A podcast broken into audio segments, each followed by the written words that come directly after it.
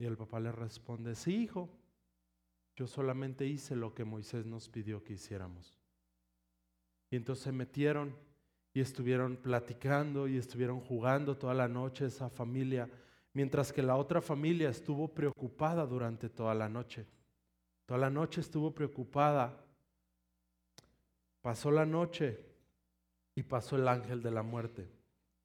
¿A cuál familia crees que no pudo tomar la vida del hijo primogénito? ¿A la que estaba preocupada o a la que no estaba preocupada?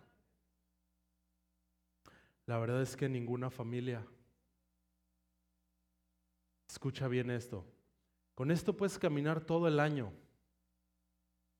Porque no consistía en lo que ellos hicieran o no hicieran. Consistía nada más en que ellos hicieron un acto de fe en el que pusieron la sangre en los dinteles de su puerta. Y esta sangre fue suficiente, no importa si ellos estaban preocupados o no.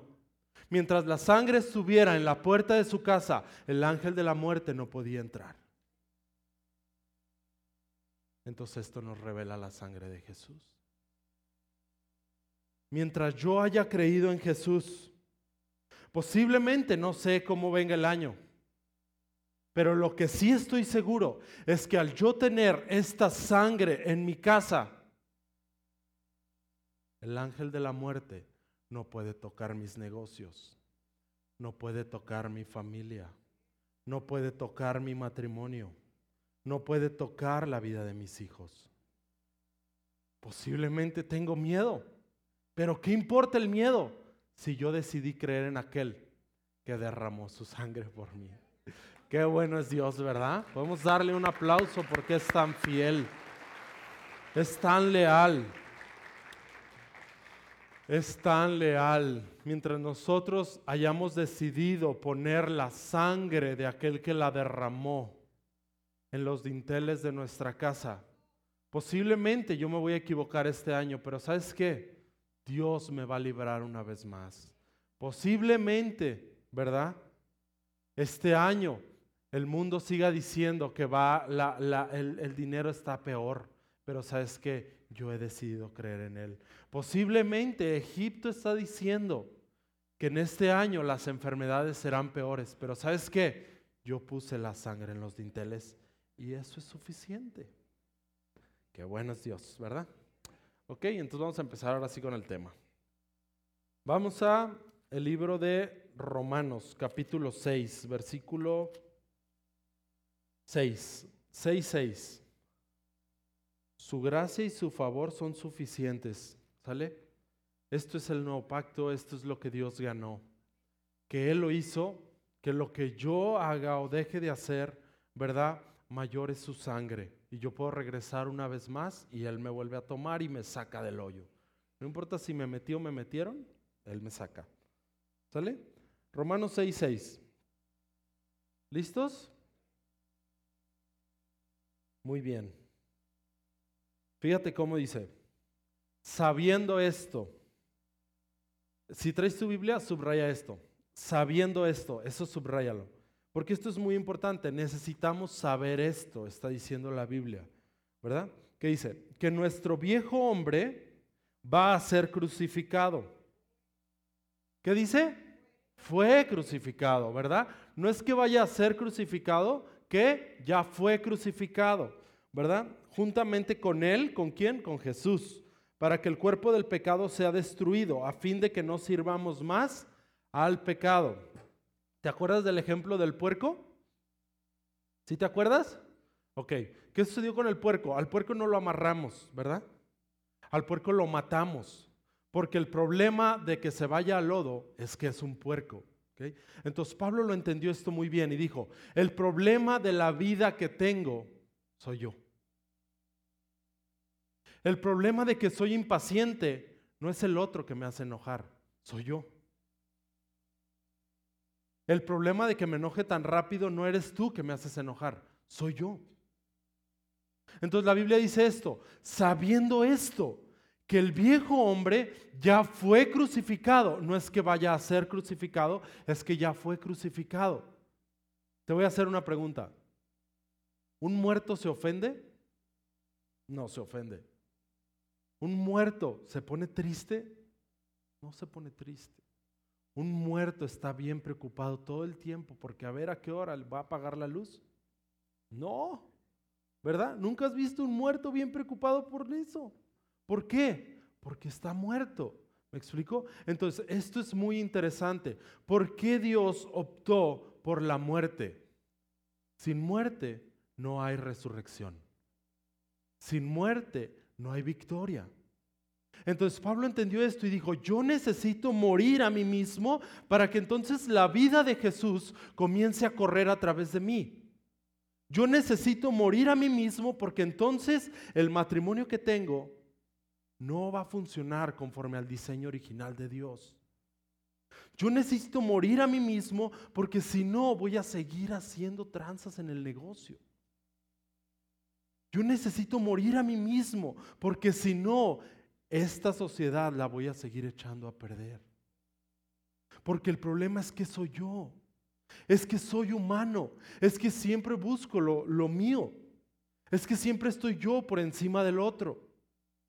Ahora, ¿cuál era el diseño original del hombre? Vamos a, a Génesis capítulo 1. Génesis 1.26 dice, entonces dijo Dios, hagamos al hombre a nuestra imagen conforme a nuestra semejanza, y señoré en los peces del mar, en las aves de los cielos, en las bestias y en toda, en toda la tierra y en todo animal que se arrastra sobre la tierra. Y creó Dios al hombre a su imagen, a imagen de Dios lo creó, varón y hembra los creó. Entonces el diseño original del hombre era como Dios es como Dios es. Pero entonces, ¿qué fue lo que provocó todo este caos total en el hombre? Vamos a Génesis capítulo 3. Dice en el 3.1, pero la serpiente era astuta más que todos los animales del campo que Jehová Dios había hecho, la cual dijo a la mujer, con que Dios te ha dicho no comas de, de todo árbol del huerto, y la mujer respondió a la serpiente, del fruto de los árboles del huerto podemos comer, pero del fruto del árbol que está en medio del huerto, dijo Dios, no comerás de él, ni le tocarás, para que no mueras. Entonces la serpiente dijo a la mujer, no morirás, sino que sabe Dios que el día que comas de él, serán abiertos vuestros ojos y serás como Dios, sabiendo el bien y el mal. Este es un engaño que siempre Satanás va a tratar de hacerte creer que si tú haces algo, puedes convertirte en alguien. Que si tú tienes algo, tú puedes convertirte en alguien. Pero la verdad es que no. Tú ya eres como Dios. Y ahora voy a explicar un poquito qué es edificar a partir de esta nueva naturaleza. Satanás siempre te va a decir, si usas ese carro, posiblemente tienes mejor valor. ¿Usar un carro está mal? Si no lo quieres, me lo puedes traer. Yo lo puedo usar con todo gusto. ¿Sale? ¿Tener una buena casa está mal? No está mal. Si no la quieres, igual me traes las escrituras con todo gusto, ¿verdad?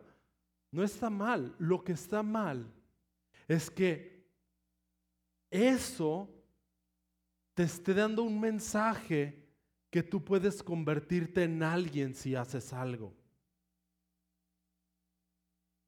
Porque tú no te vas a convertir en alguien, tú ya eres alguien y eres como Dios. Ahora, sigue diciendo en el 6, y vio la mujer que el árbol era bueno para comer y que era agradable a los ojos y árbol codiciable para alcanzar sabiduría. Aquí vamos a poner mucha atención. En el 6 dice, y vio la mujer que el árbol era bueno para comer y que era agradable a los ojos y árbol codiciable. En el versículo 6, Eva comenzó a caminar en base a una naturaleza carnal y egoísta. Siempre que tú camines motivado por algo carnal, siempre vas a fracasar. Siempre vas a fracasar. No, es que ¿por qué te tengo que perdonar? Si tú me hiciste, yo me siento así.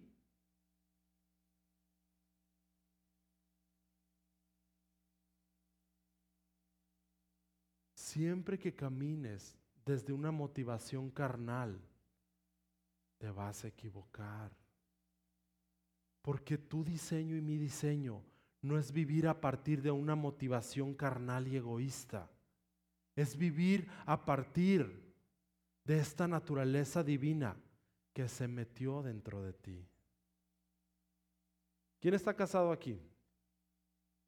Ok, los que estamos casados sabemos perfectamente, ¿verdad? Que si vivimos a partir de una naturaleza carnal, vamos a tener muchos problemas, ¿verdad? Por ejemplo, yo quiero ver fútbol, Isabel quiere ver una película, ¿verdad? Entonces si yo digo, no, no, no, hay que ver fútbol, hay que ver fútbol, hay que ver fútbol, pues entonces Isabel ya no me va a hacer cariñitos en la noche, ¿verdad? Pero si yo le digo, mi amor, vamos a ver la película, y a lo mejor a media película yo me voy a quedar dormido, ¿me explico? Pero yo estoy viendo la película, estoy cediendo a ella. ¿Qué va a suceder en la noche? Va a haber muchos cariñitos. ¿Me explico? Entonces, esto es de manera práctica. ¿Me explico? Vivir a partir de la carne o a partir, le vamos a poner de esta manera, del espíritu, como lo narra Pablo, ¿verdad? En el que te pongo por encima de mí, entonces yo voy a comenzar a vivir lo que es el diseño original de las relaciones, de los negocios, de las familias, del matrimonio. Porque lo que sucedió fue que el pecado, lo que tú sigue leyendo en tu casa, pero lo que hizo Adán y Eva de comer, porque comenzaron a guiarse por estos sentidos carnales y egoístas, lo que sucedió fue que perdieron la naturaleza de Dios y la naturaleza de Satanás vino a hacerse uno con ellos. Entonces en esto es muy importante. Pablo decía esto, yo no hago lo que quiero hacer, pero hago lo que no quiero hacer. En Romanos 7.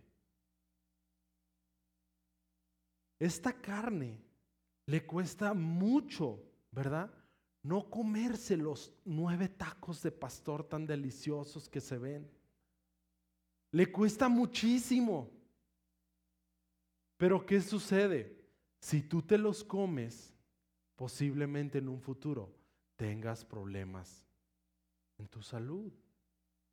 ¿Sí me explico? Entonces la Biblia es demasiado sencilla, demasiado sencilla.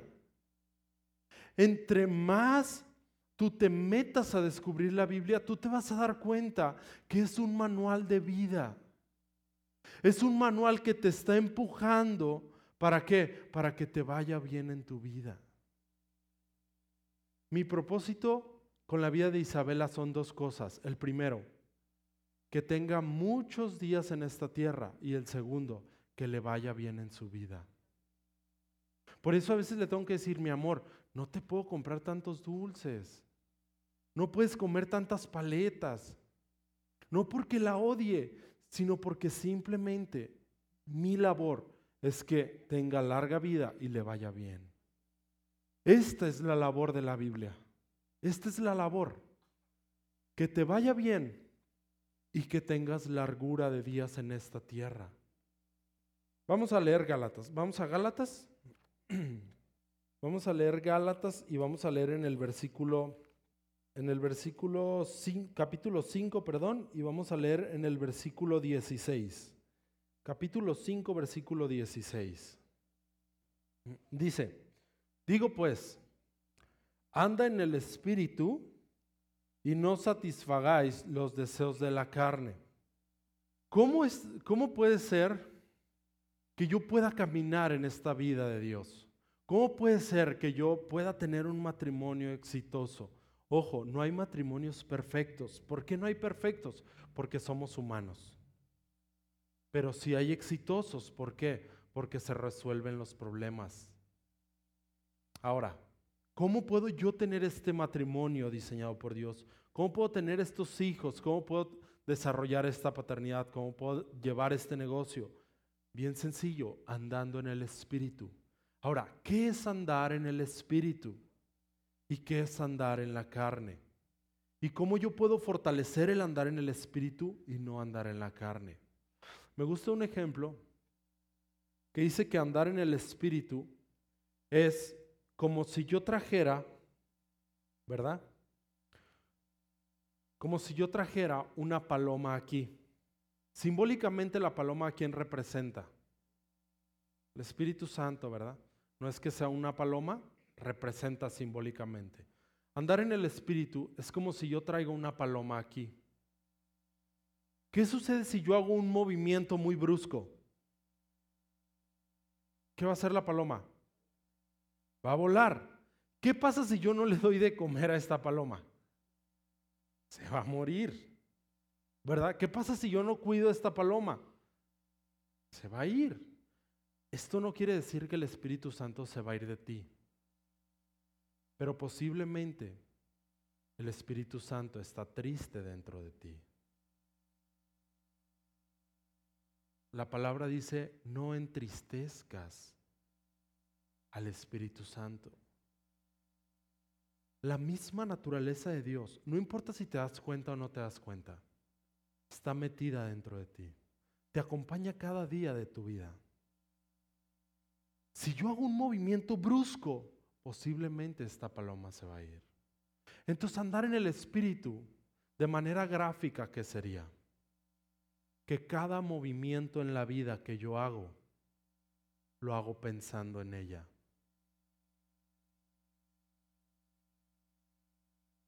posiblemente esta carne no le va a gustar. Pero estos movimientos me van a tener, me van a llevar a tener la vida que Dios tiene para mí.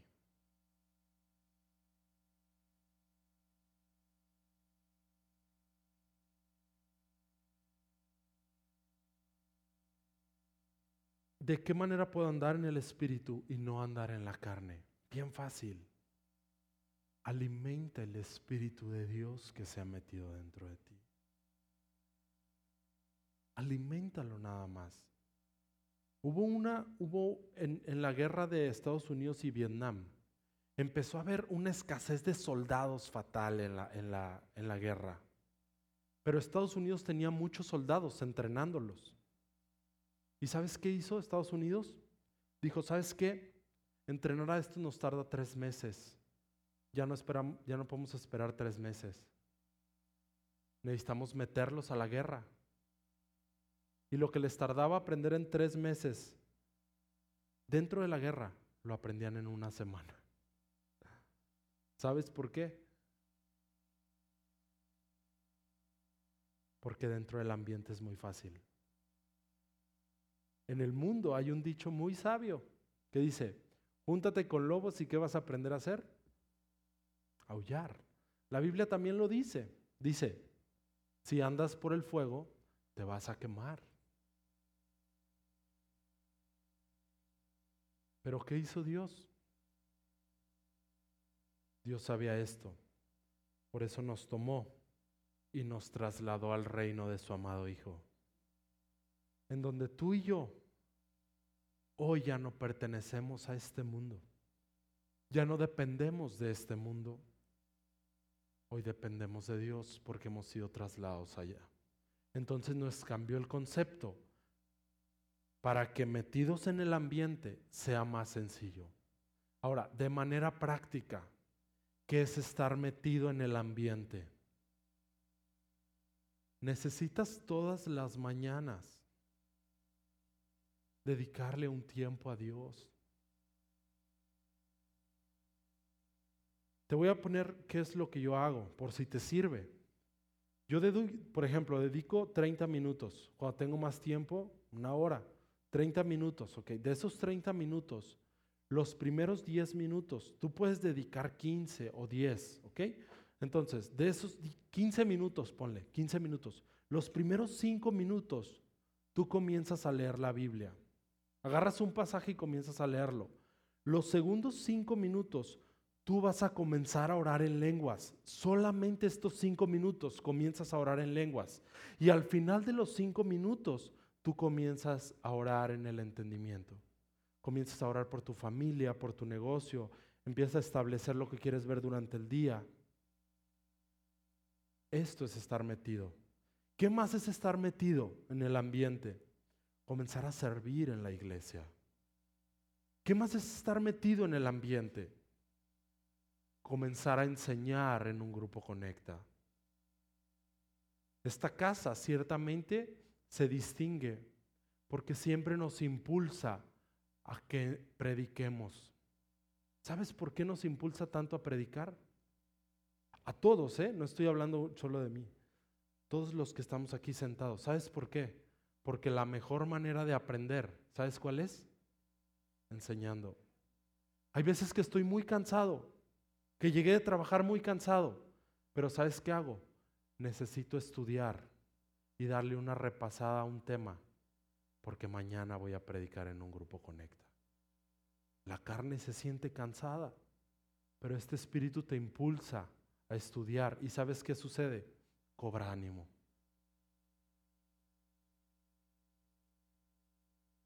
Esto es estar metido en el ambiente. Por eso Pablo decía esto, necesitamos saber esto.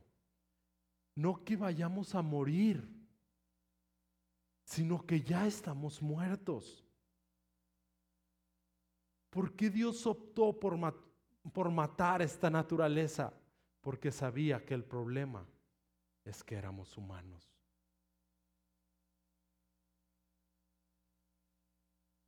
¿Por qué el puerco se va al lodo? Porque es un puerco, me explico. No es porque sea malo, sino porque es un puerco. Porque yo busco lo mío propio, porque soy humano. Pero si yo mato esta humanidad, entonces la naturaleza de Dios en mí tiene la habilidad de construir un buen matrimonio, de construir la vida de mis hijos, de levantar un buen negocio, pero a partir de esta naturaleza que ya está en mí. Ahora, ¿qué más es estar dentro del ambiente? Vamos a, leer un pasaje, si me acompañas a Mateo.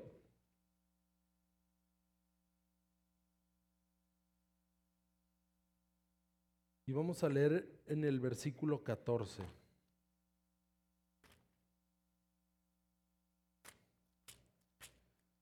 Mateo 14. Y vamos a leer en el versículo 13.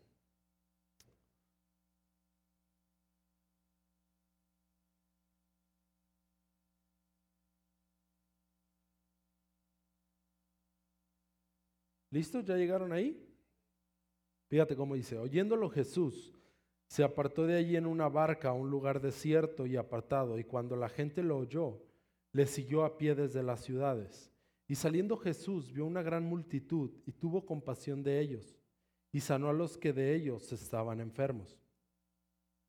Cuando anochecía se acercaron a él sus discípulos diciendo, el lugar es desierto y la hora ya pasada, despide a la multitud para que vayan por las aldeas y compren de comer. Y en el 16 Jesús les dijo, no tienen necesidad de irse, denles ustedes de comer. ¿Sabes cuántas personas eran? 25 mil personas eran. Jesús estaba predicando para 25 mil personas. Y se le acercan los discípulos, ya era noche, y le dice, oye Jesús, pues ya estuvo, muy buena la prédica y todo, pero ya está siendo hambre, ¿verdad? Pues si quieres ya que se vayan y coman. Y Jesús voltea y les dice, no, ustedes denles de comer.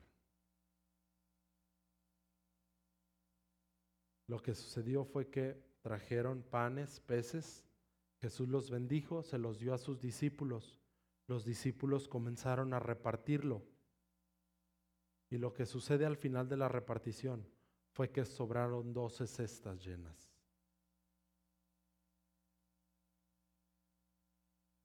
¿Qué es estar metido en el ambiente? Pensar que no hay límites. Que no hay límites. Jesús quebra los panes, les da los peces y los discípulos comienzan a repartirlo. Posiblemente estaban dentro de una canasta. ¿Tú crees que los discípulos no estaban preocupados porque en el primero que metiera la mano se iba a acabar el pan? Claro. Claro que sí. Pero el maestro ya había dado la orden.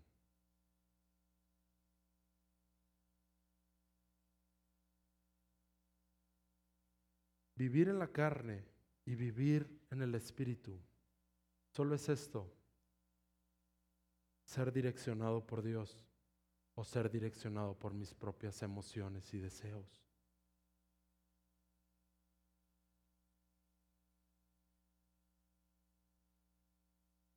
Dios te está impulsando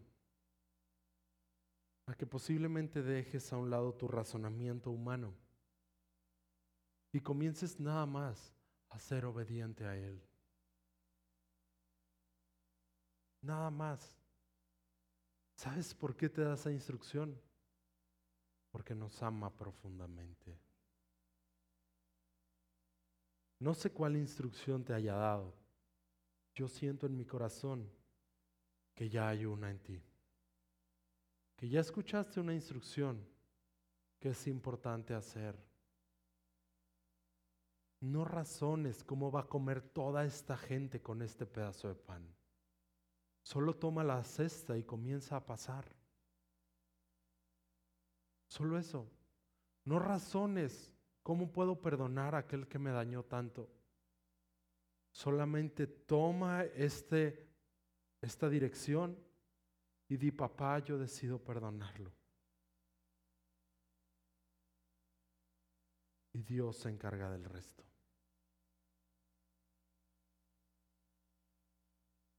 Todo está disponible. Hemos sido introducidos al reino donde lo imposible se ha vuelto posible. No importa si es un problema de salud, de matrimonio, de, de finanzas, en el negocio, lo que sea. Estamos metidos en el reino donde todo es posible. Pero solo hay algo, que para que puedas tomar esto, necesitas ya no ser un niño. Vamos a Gálatas y ya con esto voy a cerrar. Gálatas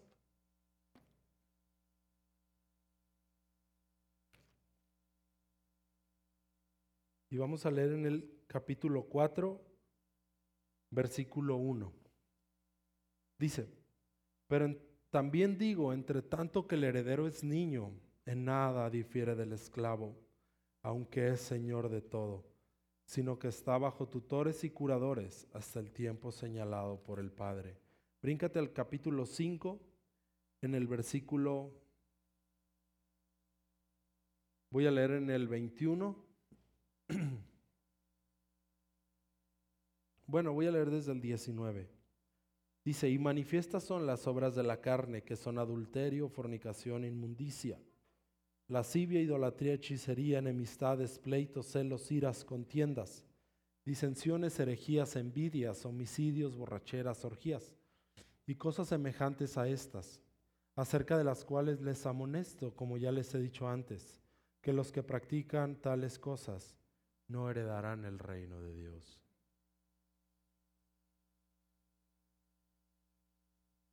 Esto es una orden sencilla de parte de Dios. Es una orden bien sencilla. Y no está hablando de ley. Es una orden que yo le doy a Isabela, mi amor, no comas tantos dulces. ¿Sabes por qué? Porque te va a doler la panza al final. Dios te está diciendo, no te metas ya posiblemente en ese ambiente porque posiblemente puedes caer en infidelidad. ya no te metas en ese negocio, porque posiblemente puedas terminar en la cárcel.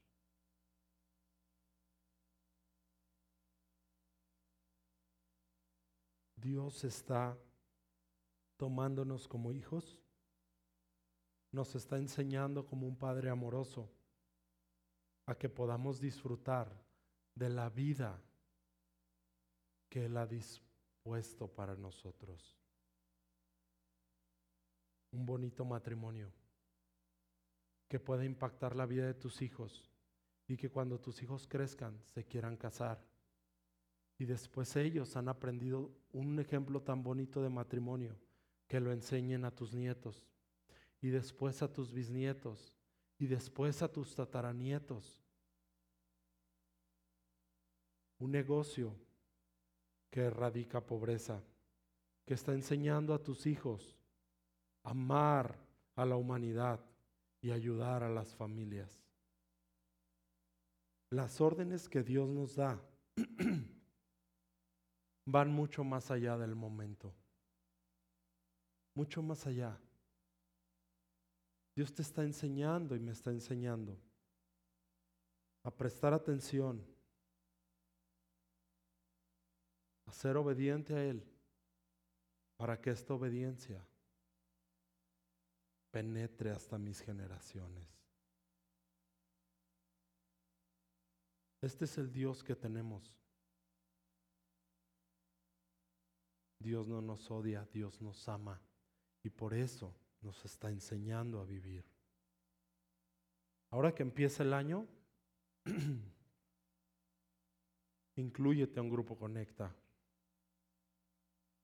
Si puedes, comienza a verte de aquí a final de año, tú dando un grupo Conecta, predicando en un grupo Conecta. Tú vete de aquí al final de año. ¿Cómo estás predicando en un grupo Conecta? ¿Cómo estás enseñando a las generaciones? Esto es posible porque está disponible para todos. Necesitamos dejar a un lado el andar en la carne y comenzar a andar en el Espíritu, porque ya estamos muertos, pero necesitamos darnos cuenta de esto. Es muy sencillo. Es muy sencillo edificar un buen matrimonio. Es muy sencillo no enojarte. Es muy sencillo. ¿Sabes por qué? Porque estamos muertos. Y tú dices, es que es bien complicado. Posiblemente no te has dado cuenta de lo que ya es verdad. Y ya estás muerto. Que la naturaleza humana ya no vive y que hoy el Dios que se ha metido dentro de mí es el que hoy vive, el que hoy edifica, el que hoy cree, el que consuela, el que acerca. Este es el Dios que tenemos. ¿Sale? Entonces vamos a orar por una indicación de parte de Dios. ¿Parece? Una indicación que posiblemente tienes que dejar de hacer. O a lo mejor otra que necesitas hacer. ¿Para qué? Para que repercuta en las generaciones. Estás llamado a que cuando tu, tu vida ya no esté en esta tierra, tu nombre siga presente. Estás llamado a influir por generaciones. Estás llamado a un liderazgo generacional. Estás llamado a tomar lugares de influencia. Estás llamado a que muchas familias puedan ser bendecidas por ti. Estás llamado a la grandeza en esta nación. A esto estás llamado. Pero vamos empezando paso a paso. ¿Parece? Cierra tus ojos un momento y pide una indicación de parte de Dios. Posiblemente va a ser pedir perdón, a lo mejor es perdonar, a lo mejor es comenzar a diezmar. Posiblemente es dejar algunas amistades que en este momento me están haciendo daño. No porque Dios las odie, sino porque simplemente en este momento no tengo la capacidad de yo influenciarlos a ellos. Papá, sabemos que nos amas, papá, y que nos estás llevando, mi Dios, a tomar el destino al cual tú nos has llamado. Papá, dependemos de ti. Renunciamos, papá, a la falta de perdón. Renunciamos, papá, a la codicia y la avaricia. Renunciamos, papá, a toda obra de brujería y hechicería. Renunciamos, papá, a todo espíritu de menosprecio. Renunciamos, papá, todo espíritu de orfandad. Papá, y oramos para que nos des, papito, una indicación la cual, papá, traspase, papá, hasta mil generaciones. Que esto que tú nos estás diciendo, papá, beneficie, mi Dios, hasta mil generaciones. Papá, oramos, mi Dios, para que nos des fortaleza, papá, para hacer esto que tú nos estás impulsando a hacer, para dejar de hacer aquello que tú nos estás impulsando a dejar de hacer. Papá, y te damos gracias, porque esta es nuestra obra de fe que te creemos. Que eres fiel de que estás presente, papá, y de que nunca nos dejas. Te damos gracias, papá, en el nombre de Jesús. Posiblemente no son indicaciones que te va a decir, ah, ahorita vete y háblale a todos los de África y predícales. A lo mejor va a ser, llévale el vaso de agua a tu esposa en la noche. A lo mejor va a ser, dale los buenos días a tu esposo.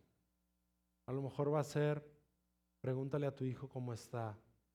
A lo mejor va a ser, ya no trabajes 18 horas en el día. Trabaja 8, confía que yo soy tu proveedor y comienza a dedicarle el tiempo a tu familia que es de ellos. ¿Sale? Indicaciones sencillas, pero muy importantes. Oramos por la semana, ¿te parece? Papá, te damos gracias porque eres bueno, porque eres fiel, papá. Hemos decidido caminar en el Espíritu, papá y hacer a un lado, papá, estos deseos que nos llevan, papá, a una vida, papá, de muerte. Papá, hacemos a un lado estos deseos, mi Dios, que nos impulsan, papá, a no tener la vida que tú has dispuesto para nosotros. Papá, hoy creemos que durante esta semana aumentamos y prosperamos cada día porque tú estás con nosotros únicamente y porque eres fiel.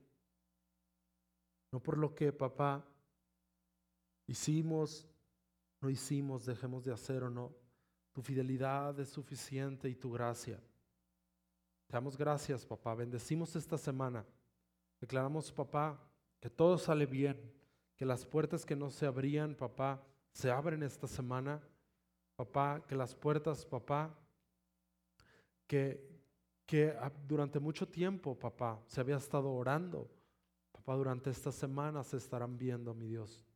Papá, te damos gracias porque tú nos has puesto en cada lugar de influencia en la sociedad para que el cielo sea palpable ahí. Bendecimos a nuestros colaboradores, bendecimos, papá, los negocios, bendecimos, papá, los empleos, bendecimos las familias, papá. Bendecimos la vida de nuestros hijos. Bendecimos, papá, este año escolar que arranca, papá. Mi Dios, declaramos sobre la vida de nuestros hijos, papá, que son diez veces más inteligentes.